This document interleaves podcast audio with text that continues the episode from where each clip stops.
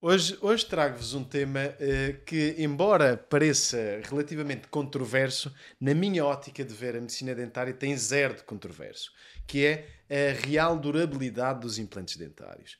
Esta é das perguntas mais frequentes que os doentes nos fazem. Doutor, quanto tempo vai aguentar o meu implante? Existem um conjunto de circunstâncias, quer do próprio doente, quer do próprio cirurgião, que vão implicar na real durabilidade do implante. Mas hoje em dia não há estudos científicos que validem que o implante dentário dura 40 anos, 50 anos, ou tem aquilo que se chama uma garantia vitalícia. Não é correto afirmar isso. A literatura científica mostra-nos o quê? Sabemos que os implantes dentários têm uma taxa de sucesso entre 5 a 10 anos, 95 a 98%. Há casos de implantes instalados em Portugal que já estão na boca a funcionar o complexo implante dente, estão a funcionar há 18 anos, 20 anos, 25 anos.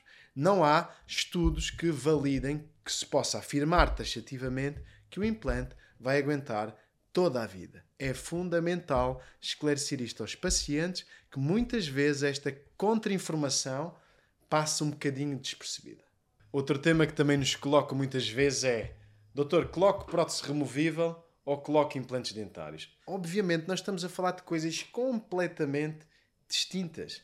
Uma prótese removível é uma solução de tirar e pôr que também tem as suas indicações. No entanto, eu considero uma prótese removível uma solução temporária até os nossos implantes. Depois de eventualmente passarmos por uma prótese removível, passamos para a solução de implantes dentários dentes fixos. Porquê? Porque o implante dentário é o que mais imita a natureza, é o que mais imita o órgão dentário, é o mais parecido.